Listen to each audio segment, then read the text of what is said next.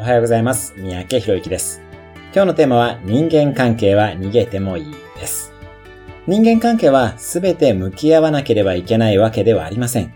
逃げてもいいですし、距離を置いても構いません。人間関係においていつか向き合いたいという場合には、距離を置く期限を決めておいてもいいでしょう。いじめられたら転校すればいいですし、ひどい職場なら転職すればいいのです。起業してもいいかもしれません。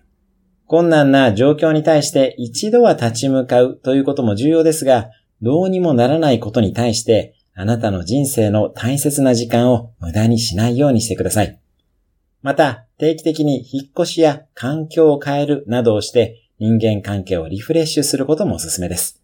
私自身もだいたい3年から5年に一度は居住地を変えたり、メインで取り組む仕事をガラリ変えるようにしています。